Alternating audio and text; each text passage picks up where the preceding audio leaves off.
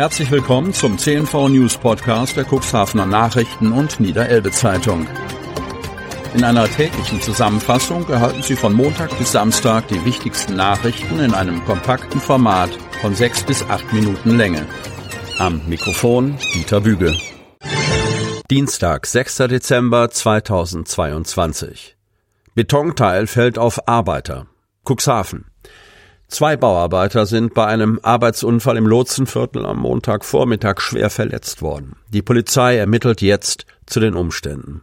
Um 10.20 Uhr ging der Notruf bei der Feuerwehr ein. Gemeldet wurde ein Baustellenunfall auf einem Rohbau in der Straße Neue Reihe.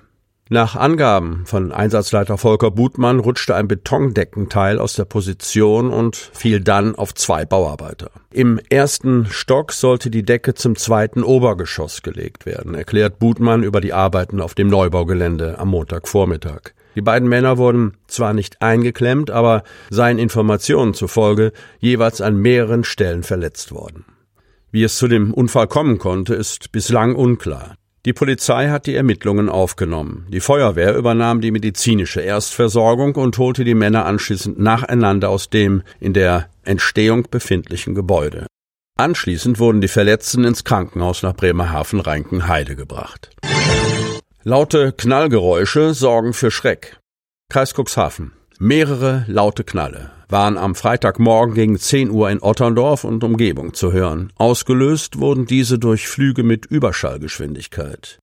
Häufig ist der Grund dafür, dass ein Flugzeug mit Überschallgeschwindigkeit geflogen ist. Dies war auch am Freitag der Fall. Wie das Luftfahrtamt der Bundeswehr auf Anfrage unserer Redaktion bestätigt hat, wurden die Knalle bei einer Bundeswehrübung ausgelöst. Die Auswertung der Radardaten zeigt um 9.44 Uhr drei Eurofighter, welche im Rahmen des täglichen Routineflugbetriebs Abfangübungen durchgeführt haben und dabei kurzzeitig Überschallgeschwindigkeit erreicht haben, hieß es auf Anfrage. Die Eurofighter seien mit einer Geschwindigkeit von circa 1200 Stundenkilometern unterwegs gewesen. Dabei sollen sich die drei Kampfflugzeuge in einer Höhe von 41.300 Fuß bzw. 12.590 Meter über dem Meeresspiegel und circa fünf nautische Meilen bzw. rund zehn Kilometer von Otterndorf befunden haben. Ein Zweck von Überschallflügen ist die Überprüfung der Funktion von Triebwerk, Steuerorganen und anderen Flugzeugsystemen unter allen vorgesehenen Einsatzparametern. Insbesondere nach Instandsetzungsarbeiten und periodisch durchzuführenden Kontrollen ist ein Testflug auch im Überschallbereich notwendig, heißt es von einer Sprecherin des Luftfahrtamtes der Bundeswehr. Denn ein Flugzeug werde erst dann zur normalen Nutzung freigegeben, wenn die bei der Übung erflogenen Parameter innerhalb der vorgeschriebenen Normen liegen und somit eine exakte Reparatur bzw. Kontrolle belegt werden kann. Urteil nach Brandserie gefällt. Kreis Cuxhaven. Nach der Brandserie am Kreishaus in Cuxhaven saß der mutmaßliche Täter seit Ende September auf der Anklagebank des Landgerichts Stade. Nun wurde ein Urteil gefällt. Der Tatverdächtige saß seit Anfang Juni in Untersuchungshaft und muss sich wegen einer ganzen Serie von Bränden verantworten.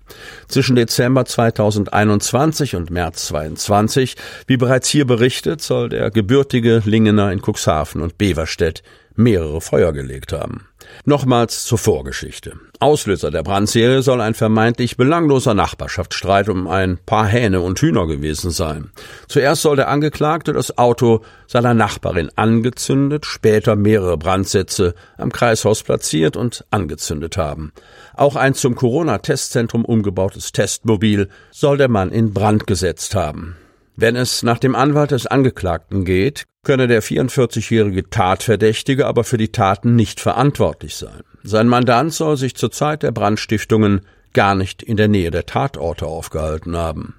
Der Angeklagte soll zum Zeitpunkt der Tat nämlich in den frühen Morgenstunden die Nordsee-Zeitung in einem Ort der Gemeinde Schiffdorf ausgetragen und anschließend für eine Zeitarbeitsfirma in Brake, Landkreis Wesermarsch, gearbeitet haben. Zeugen, die das bestätigen sollten, wurden vernommen.